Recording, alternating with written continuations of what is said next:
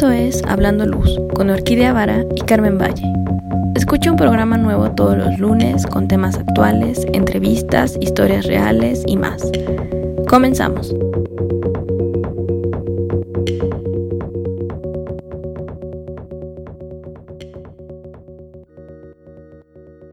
Hola Carmen, muy buenos días, ¿cómo estás?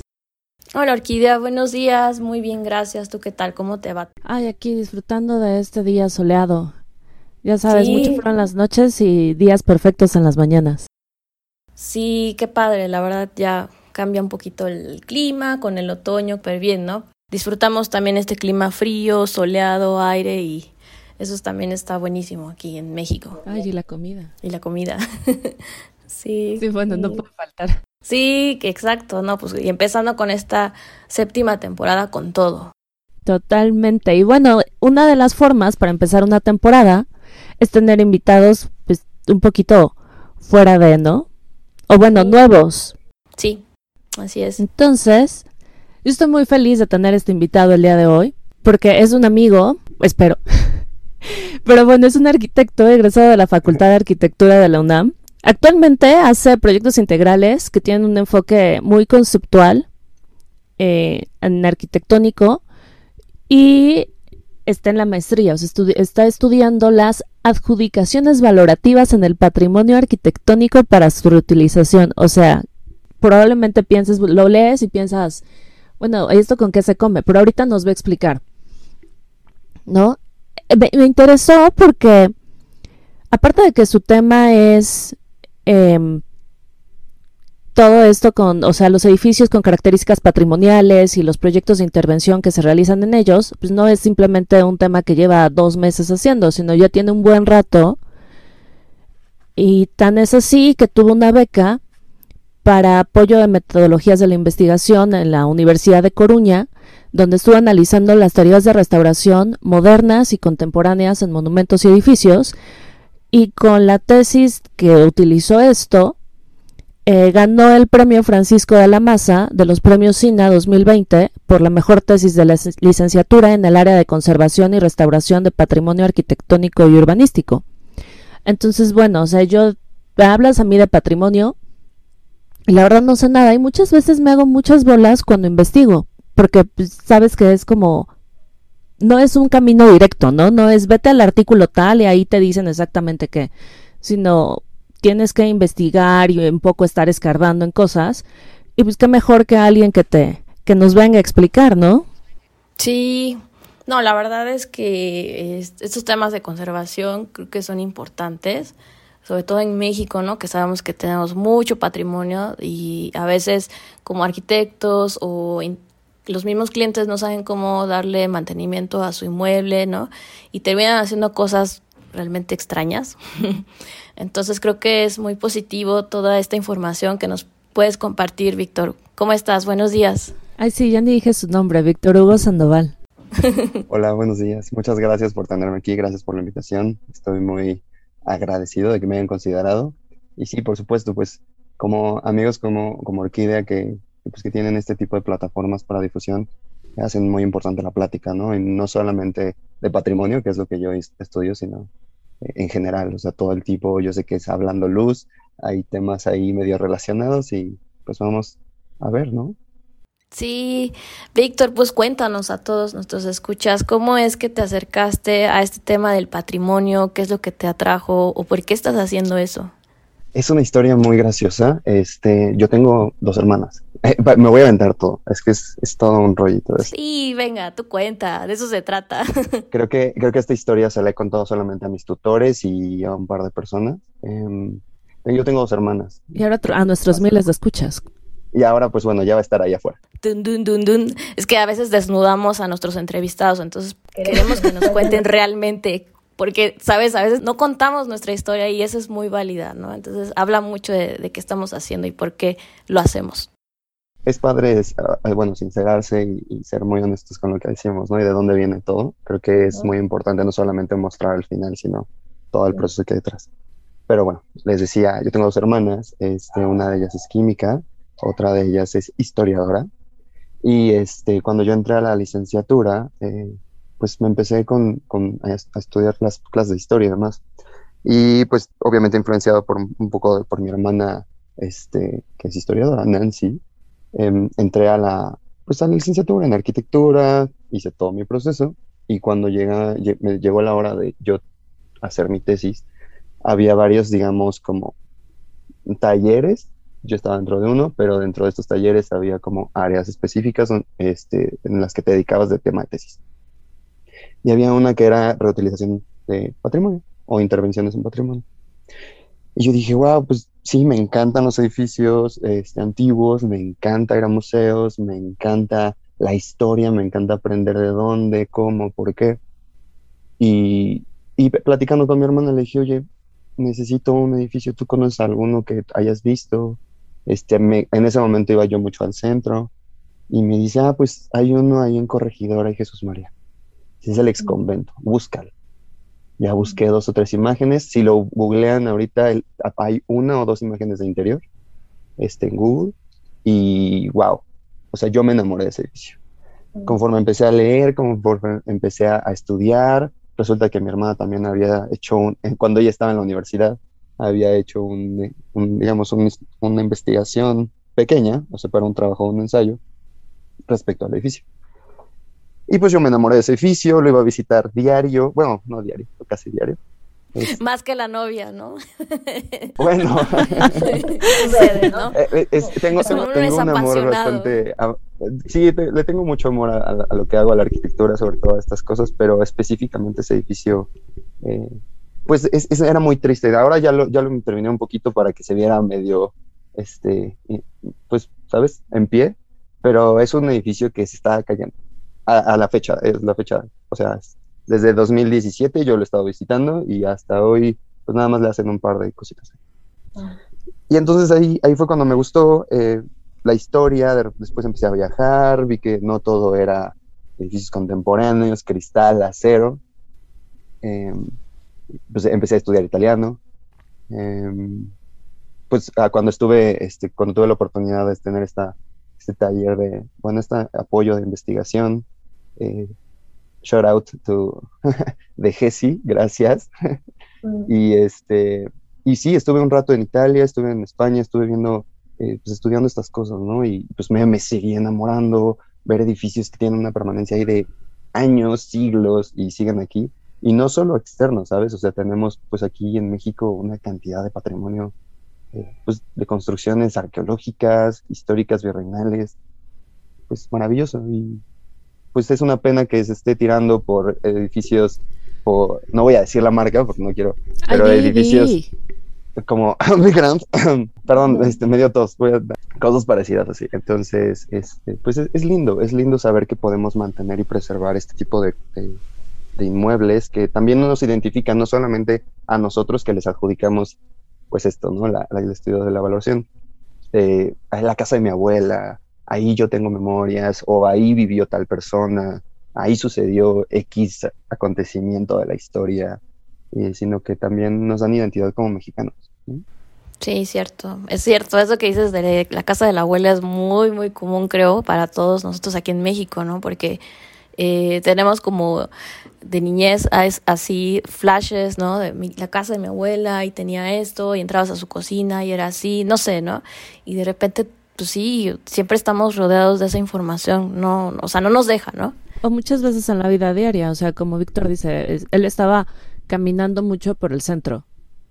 Y hay veces que caminas tanto por el centro o caminas tanto por algún lugar que se te olvida realmente ver lo que está alrededor. O sea, ya no te das cuenta de que hay algún edificio viejo, pero se hace, se vuelve parte de ti, y pues no solo en el centro, como en toda la ciudad de repente ves alguna iglesia rodeada de farmacias, ¿no? Y pues, sí, bueno, en, en Revolución, sí, creo que hay una parte que está toda toda bonita y que se ve vieja, hay una iglesia vieja y alrededor está lleno de farmacias. O cosas que, que le quitan ese como contexto histórico y de de como esa reverencia que le puedes tener a los edificios viejos cuando ya los haces parte de tu vida. se vuelve cotidiano, ¿no? Y, lo cotidiano creo que ah, pero voy a hacer una mención este, a esta onda como medio ideológica mía, es, o sea, los niños tienen magia, los niños pequeños tienen magia porque se asombran de absolutamente todo. Eh, todo es nuevo para ellos, todo lo ven con ojos nuevos y nosotros estamos eh, tan dentro de nuestras vidas, este, contemporáneas, de destacar, ¿no? Entre comillas. sí, sí, claro. Entonces, este, se nos hace muy cotidiano, se nos hace muy cotidiano ver, este, pues lo mismo.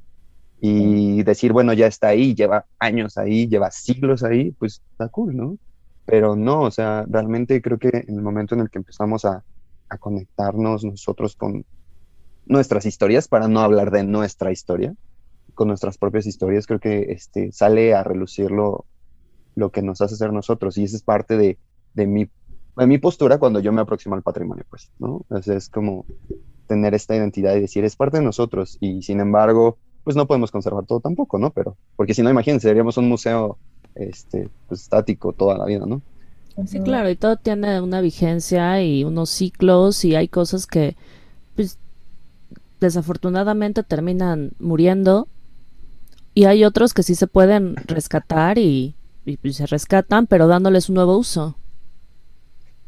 Sí, precisamente esa es una de las cosas que a mí me interesan, eh, no tener una, una, visión purista o meramente conservacionista, porque es de no lo toques, déjalo ahí, que es lo que le sucedió a mi queridísimo ex Jesús María. este, es de no lo toques porque es patrimonio. Eh, no lo toques porque pues, merece ser preservado tal cual. Eh, y terminamos haciendo legislaciones como estas de, eh, pues en el escandón, en la, en la, condesa, que es de deja la primera crujía como vestigio y haz todo lo que quieras contemporáneo. Y de repente vemos unas cosas muy extrañas, donde intentan incluso reinterpretar todos estos vanos, la, la, proporción, los, el ritmo de las fachadas y terminan haciendo unas cosas que dices, bueno, metros cuadrados.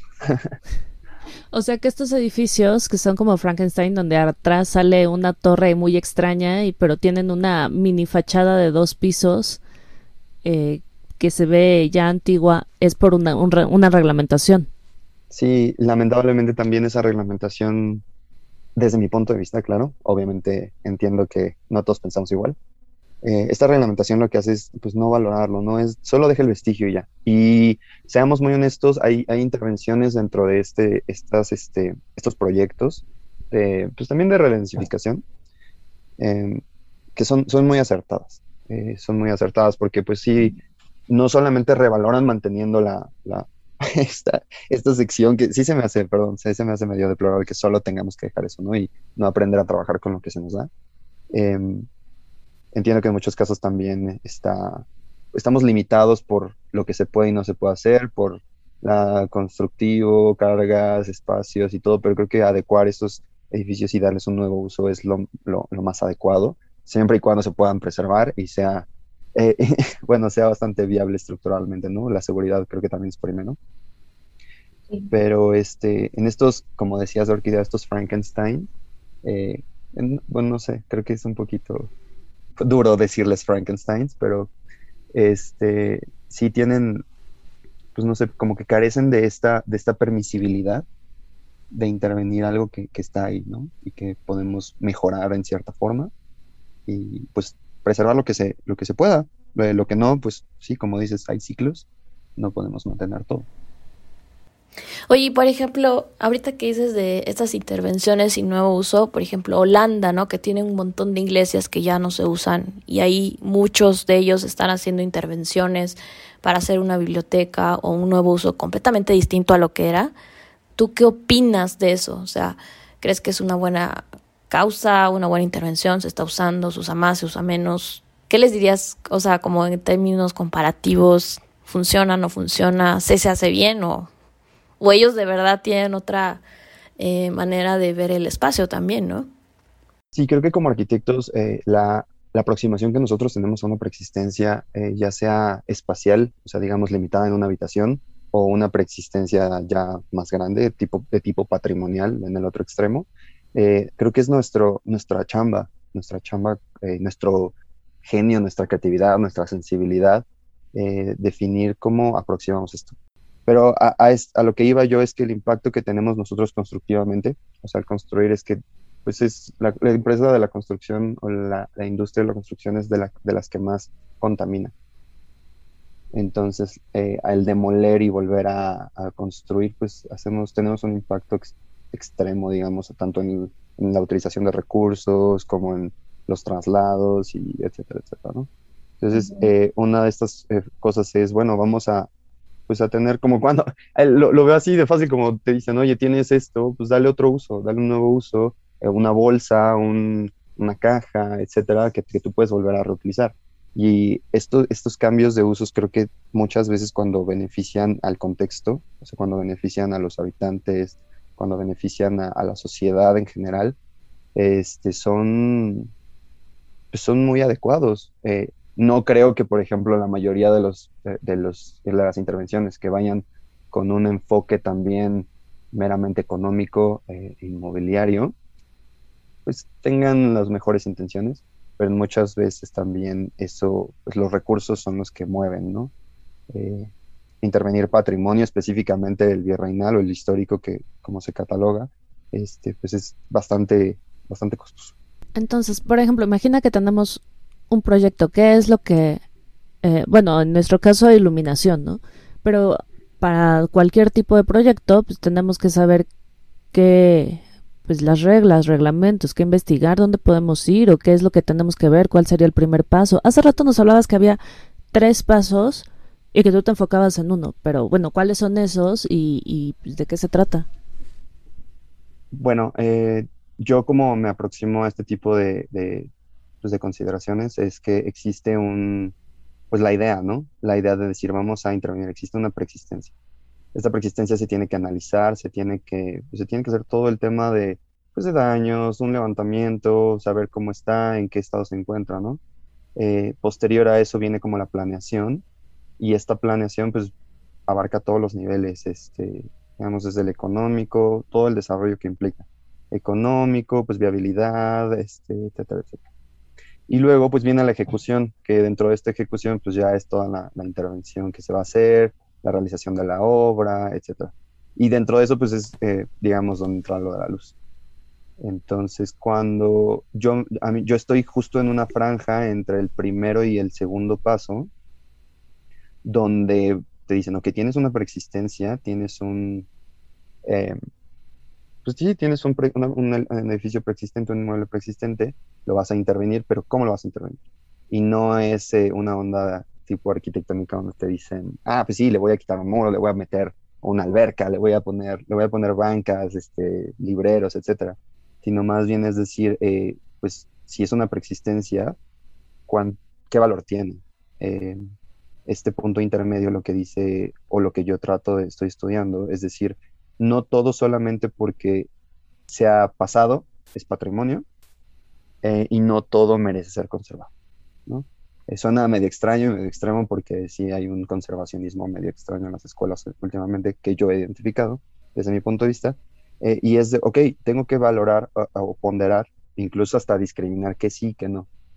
Eh, decir, estos muros, pues sí, están bonitos, pero tengo muros aislados que no están ni siquiera consolidados, digamos, fuera de una estructura espacial no los voy a dejar meramente como vestigio museístico. Entonces, esto pues es permisible retirarlo. Y desde mi punto de vista, algunas eh, reglamentaciones eh, lo que son son limitativas. Em, ¿a qué, quiero decir con esto? Que cuando nosotros nos aproximamos a una legislación o un reglamento, eh, como arquitectos lo que hacemos es consultar qué puedo y qué no puedo hacer, o qué me permiten y qué no me permiten hacer y nosotros buscamos darle, eh, digamos, un camino que nos beneficie y que beneficie al proyecto. Eh, nos beneficia a nosotros para desarrollar nuestras ideas, eh, no me refería a otro tema, porque, y que beneficie al proyecto. Entonces, para este beneficio es, si nos dicen, oye, no lo puedes tocar, no le puedes hacer absolutamente nada, más que pues una onda restaurativa, o sea, una intervención restaurativa o conservacionista, pues estas actividades de conservación lo único que hacen es, pues, son, yo los veo como cuidados paliativos, ¿sabes? O sea, en algún momento, pues, se va a caer. O sea, voy a consolidar un muro, pero está bonito, voy a tenerlo ahí. Pero cuando tú intervienes ya de una manera más actual, de nuestra época, y lo revitalizas, le das otra vida, le das otro uso, le das, o incluso el mismo uso, pero pues con nuevas adecuaciones, ¿no? Nuevos requerimientos espaciales, porque nosotros no vivimos igual que hace 50 años. Bueno, quién sabe. La verdad es que hay nuevas cosas, pero, eh, o sea, a, lo que voy yo es que no, no, no, tenemos la misma vida, por ejemplo, de un, este, como se vivía en el siglo XVI, XVII. Eh, nuestros, nuestras necesidades son diferentes, nuestra, incluso la tecnología nos, nos, nos pide vivir diferente. Y pues conforme a esto, pues necesitamos nuevos espacios, nuevas áreas, nuevos usos. Y si nosotros podemos adecuar esto sin necesidad de mantener solo la primera crujía, o solo una fachadita, solo la envolvente, este, tener como esta sensibilidad de decir, ok, pues sí, no podemos mantenerlo para siempre.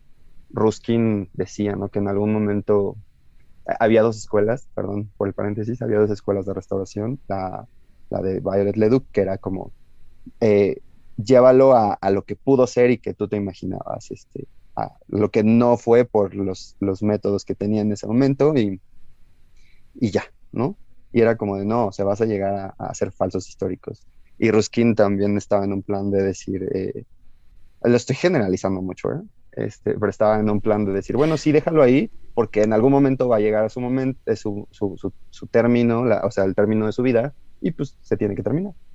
Entonces, pues está en un punto intermedio como la escuela italiana de restauro, decir, bueno, sí, intervenlo, pero, o sea, es una intervención, pero pues también hay ciertas limitaciones, como un ir y venir, un tiro y afloje entre las, las, este, las prohibiciones, porque son prohibiciones al final del día, y las, la búsqueda de intervención.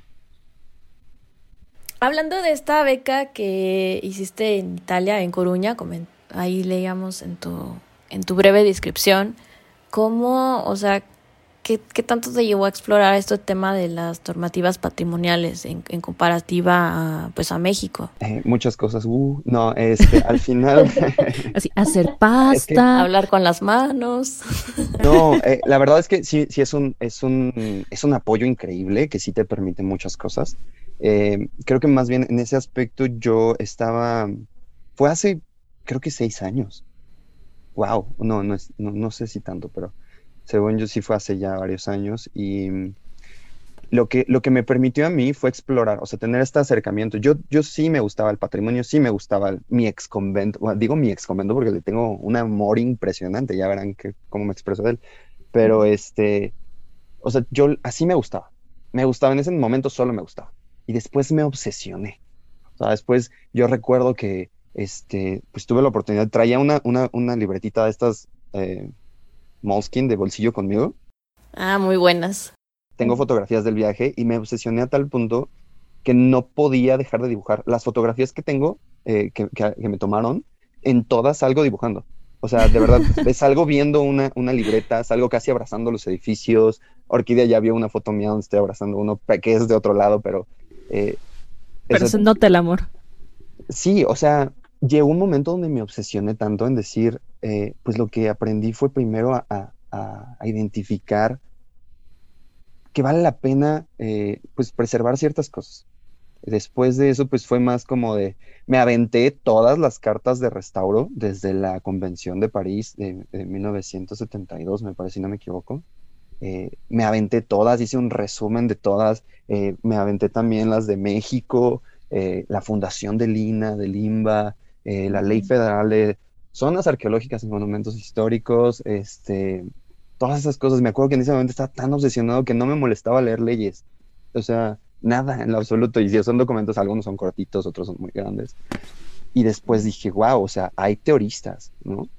y empiezas a ver, pues que está Violet Leduc para la restauración, está Roskin, está Camilo Boito, está Cesare Brandi, está, y hay una cantidad, esos son los principales, ¿no? Pero hay una cantidad, está el, bueno, el que conocí un poquito después, está Riegel, Alois Riegel, que es el que habla sobre la valoración de los monumentos, eh, y pues yo me clavé, o sea, me clavé y me clavé y me clavé, a mí me encantó, pues, entrar. No tengo ninguna historia así que digan, ay, entré y wow, vi la luz y se destelló y, y me volví arquitecto por osmosis, no. O sea, no, no, no, lo disfruté, lo disfruté demasiado. Sí tuve mis experiencias ahí, este, catárticas en muchos aspectos. Sí ves, te sientas de repente, te, te abruma esta emoción, esta sensación y te pones a llorar o te pones a dibujar o te, pones, o te sientas simplemente así. Y en ese momento también yo estaba, pues estaba con una onda de voy a dibujar mucho, estaba dando, em, me, me habían dado un curso en la facultad de, dibujo. Eh, saluditos a mis alumnos si es que escuchan esto, em, el cual me divertía muchísimo. Y entonces aprendí también muchas cosas, pues en general de, de, mi, de mi actividad profesional. Este, más que nada, yo creo que ese viaje lo que me permitió fue abrir el panorama, eh, extender esta, más bien, yo no creo que extender esta, esta posibilidad de conocimiento, sino más bien se me extendió la mano para decir, oye, tienes esta área que, a la que te estás aproximando, te está gustando, desarrollala y no desarrollala en un plan de métete a ver todas las intervenciones habidas y por haber en Italia, en España, en el patrimonio, sino fue más un enamórate de lo que existe, enamórate de lo que hay, aprende de lo que se está haciendo, identifica las cosas y pues con esta, con esta onda en mente también de que también a mí me permitió abrir un panorama distinto a, mis intereses eh, o justificar otros que tenía ya, fue que pues me clavé totalmente, ¿no? Sí. Oye, y cuando regresas a México, ¿qué, qué, qué te pasó? ¿Qué, ¿Qué, sentiste?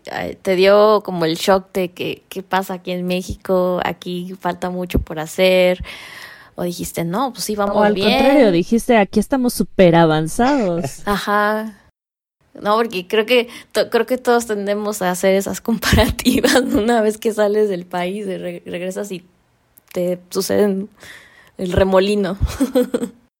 Sí, eh, fue, fue algo, algo complicado. Creo que más bien en ese, en ese entonces de mi vida, eh, cuando tuve la oportunidad de, tener este beneficio de, del apoyo para la investigación, yo estaba tan enfocado en, en, el, en el ex convento que... Tú seguías enamorado, te fuiste enamorado y regresaste enamorado y seguía ahí el convento, ¿no? No, por supuesto, creo que yo más regresé. Que novio, ¿eh? Sí. Yo creo que yo regresé y este y dije, bueno, sí, ojalá pudiera estar allá más tiempo, ¿no? O sea, obviamente extraño comer pasta, platicar, practicar mi, mi, este, mi italiano, platicar con, con compañeros de, este, ahí de, otro lado, ¿no? Eh, el shock cultural, pues sí, es, es diferente. Yo no había podido este, tener un viaje así hasta ese momento. Y este, pero más allá en cuanto a, en cuanto a desarrollo, pues digamos, académico, profesional, pues sí regresé y dije, oigan, pero ¿por qué si allá eh, todo dicen, oye, pues esto vale la pena, échenle todos los recursos, porque aquí tenemos edificios que vemos que se están desmoronando en el centro. Digo, entiendo que hay muchos, eh, pues entre los peros de recursos, de proyectos, de tiempos, de gestión, de cambio de gobierno, siempre hay un pero. Entonces yo dije, es, cultural esto, o sea, somos mexicanos, somos los mexicanos, es, esas son las reglamentaciones. Entonces empecé yo como en mi onda de ¿por qué? Porque como, como, como soy curioso con todo, este, ¿por qué, ¿por qué sale así en ese momento el DVD, no? ¿Por qué sale la, la, la, tarja del, del, disco del DVD? Pues vamos a desarmarlo. Ya, no pasa nada. Mamá, te compro otro después. este, porque aquí, porque aquí nada más preservamos la primera crujía.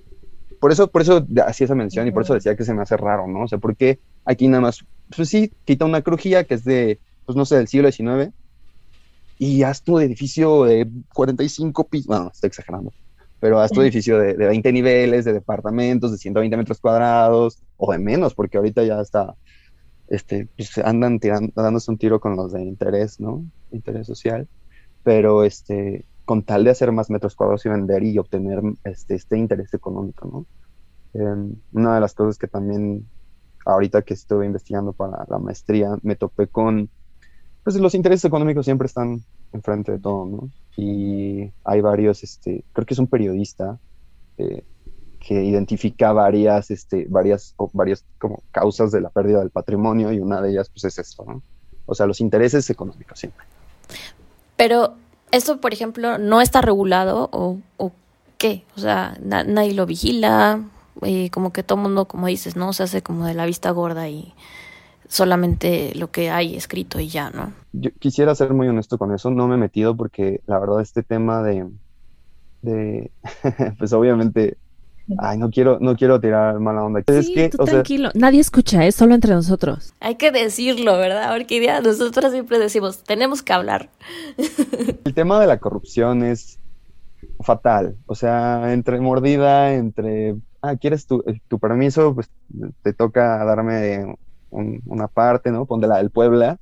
Este, entre que de repente es de, ah, sí, hay N cantidad, no voy a decir, ¿no? Pero hay N cantidad de recursos, este, me toca la mitad de N y pues N sigue siendo insuficiente, se convierte insuficiente para lo que queremos hacer, entonces hay que cambiar todo el proyecto, hay que hacer las cosas. Sí. Y esto, estos intereses, particularmente lo que yo he escuchado, me he topado, que sucede aquí en México, ¿no? Eh, yo no sé cómo es en otros países, honestamente, no he querido preguntar, me da miedo no creo que eso pase aquí. Aquí no, no, no creo. Ah. ¿Por qué? ¿Por qué pasaría? ¿No? Este, pero sí, este, creo que tiene, también tiene mucho que ver con eso. No quiero adjudicarle completamente toda la culpa. O sea, creo que cuando nosotros como arquitectos tenemos ese tipo de, nos topamos con esas cosas, por más que uno no quiera, no, yo no quiero hacerlo, eh, yo no pretendo hacer nunca ese tipo de, digamos, de prácticas eh, de corrupción, pero sí, sí, eh, sí me ha tocado me han tocado historias de terror donde, pues no sabes, o sea, te paran todo. Bueno, sí, obviamente, creo que la mayoría de las personas que han tenido como un proyecto arquitectónico sin, y sin que tenga que ver con el patrimonio les ha tocado algo así. Este, pero creo que nos, nos limita demasiado y, siempre hay que ser muy honestos y decir que no, pero lamentablemente siempre va a haber alguien que lo quiera hacer, ¿no? Eso es algo feo. Este, pero más allá, bueno, regresando, perdón, me desvié. Eh, regresando al tema de lo de la normatividad, este, en otros países en general, eh, voy a generalizar, eh, sí se, tiene una concepción diferente del patrimonio, se tiene una concepción no purista, digamos, en cuanto a las intervenciones de no tengo que mantenerlo todo pristinamente, sin que lo toquen, así como estaba, ¿no? Sino es de, ok, vamos a hacer ciertas actividades porque esto vale la pena este, reutilizarlo, porque vale la pena mantenerlo. Si vale la pena mantenerlo, vamos a hacer todo lo necesario para mantenerlo. Este, pues, y, bueno, o sea, hay muchos, muchos desde hace muchos años, ¿no? Sobre todo desde la Segunda Guerra Mundial con tantos edificios que fueron bombardeados. Uno de los que me encantan y yo sé como un caso de estudio es la Pinacoteca de Arte de... Ay, se me fue de dónde está. Pero es de Hans Dolgast ahorita dónde está, ¿eh? Perdón, luego les, les, paso el dato de nuevo. Pero pues tienen como ciertas cosas ahí que dicen, oye, pues sí, o está bien, hasta cierto punto, vamos, este cuate lo que hace es, tiene, hagan de cuenta que es una herida en un edificio muy largo, este, le cae una bomba, pierde esa sección, y lo que es, dice, bueno, vamos a reutilizar tabiques que estaban aquí tirados, vamos a hacer una distinción de materiales, que es una, también un requisito de la Carta de Venecia y de Escuela Italiana de Restauro, distinción de materiales, distinción de este, este digamos, que se note la herida, eh, hacer como esta, no, no, no echarle limón a la herida, sino más bien que se note que hubo una intervención ahí de que era otra cosa, ¿no? Cambiaron un poco la configuración al interior, pusieron unas escaleras muy grandes, etcétera.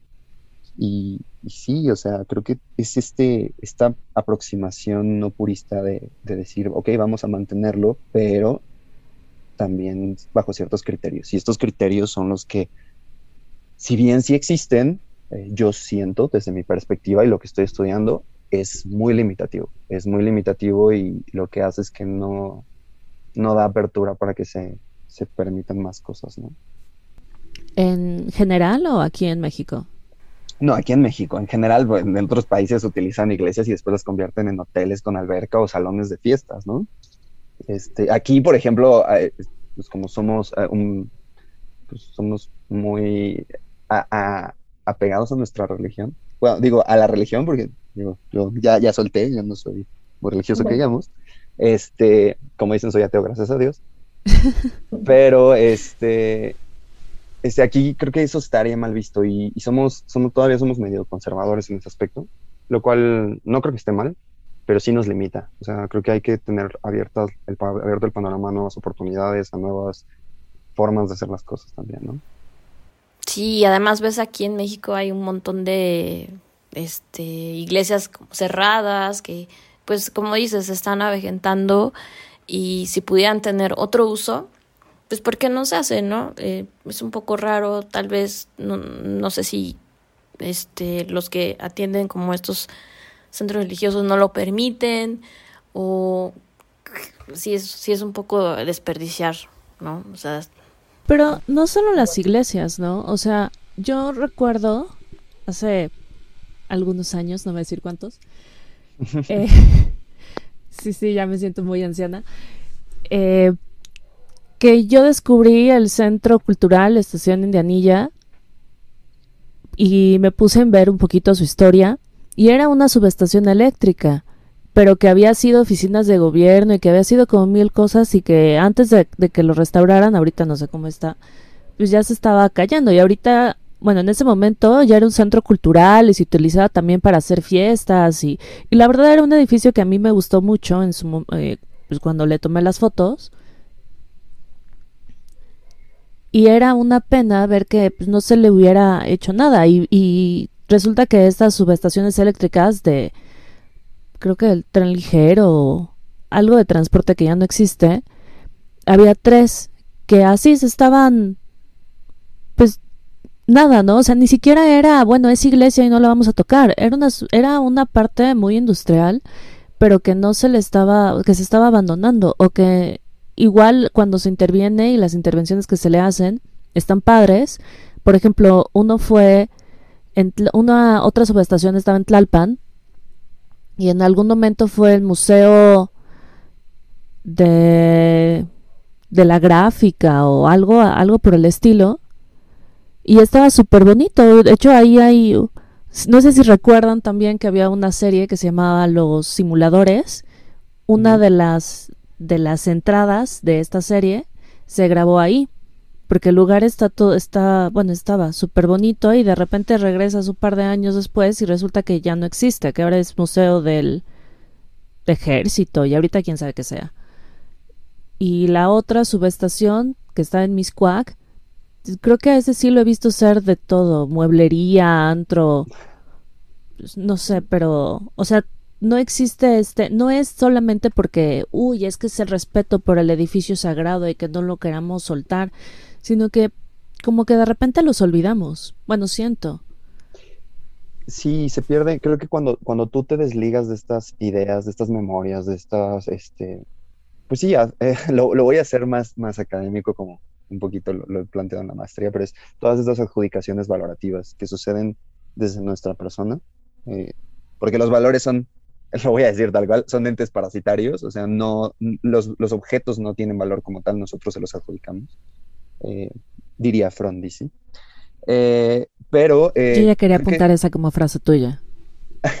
no, no es mía, es de, sí, no es de Frondizi, estoy citando a Frondizi. Y vale la pena darle este, su debido crédito a todos, ¿no? Este, pero bueno, a lo que voy yo es, este, no es tanto, aquí creo que sí que vale la pena diferenciar dos cosas, ¿no? O sea, no todos los edificios que se están interviniendo son patrimonio.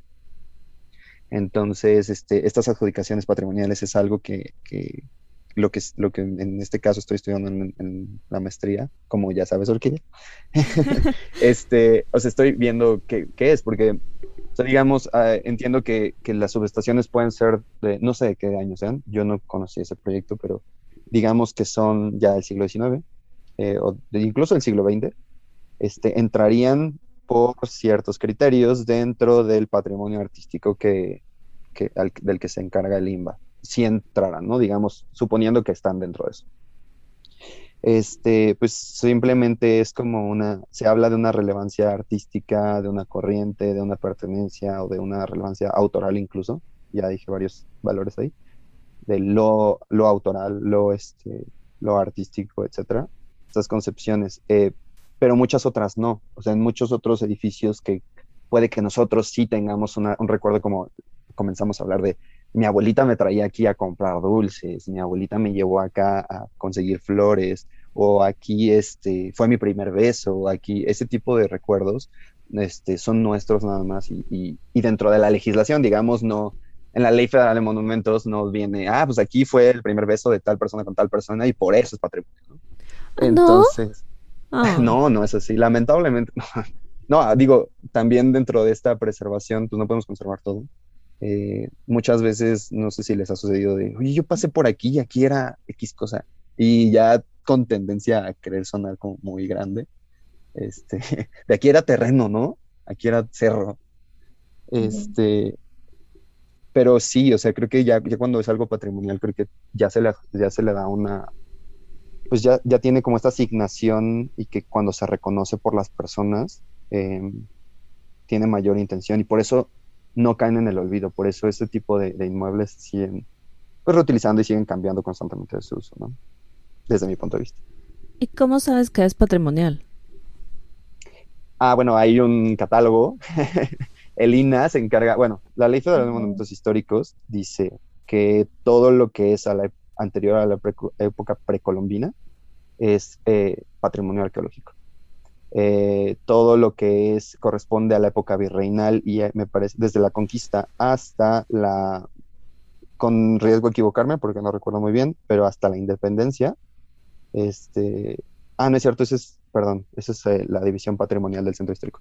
Este, no, ese es hasta siglo XIX, hasta siglo XVIII es histórico, es patrimonio histórico, desde la conquista hasta todo lo que es virreinal, ¿no? Em, y de siglo XIX-XX es patrimonio artístico y le corresponde al Instituto Nacional de Bellas Artes, a Alimba, este, o Alimbal, eh, que es como el patrimonio moderno, este, todo el movimiento moderno y demás, que es lo que no está precisamente desde también desde nuevo, todo esto es desde mi punto de vista, para no estarlo repitiendo, pero este, no está tan gestionado porque pues es lo que se está perdiendo ahorita y es lo que pues se está tratando de, preservar y de, de revalorar, ¿no? Como la UNAM. Como la UNAM, sí. La UNAM ha entrado dentro del... De hecho, también tiene este valor universal excepcional que le da la UNESCO, ¿no? Pero eso ya es como más allá. Es otro, otro tema. Qué interesante. Víctor, pues no sé, ¿quieres concluir con algo eh, que nos quieras compartir para el público? Hay un, digo, creo que nos diste una cátedra el día de hoy para todos los que están escuchando este programa. La verdad es que es...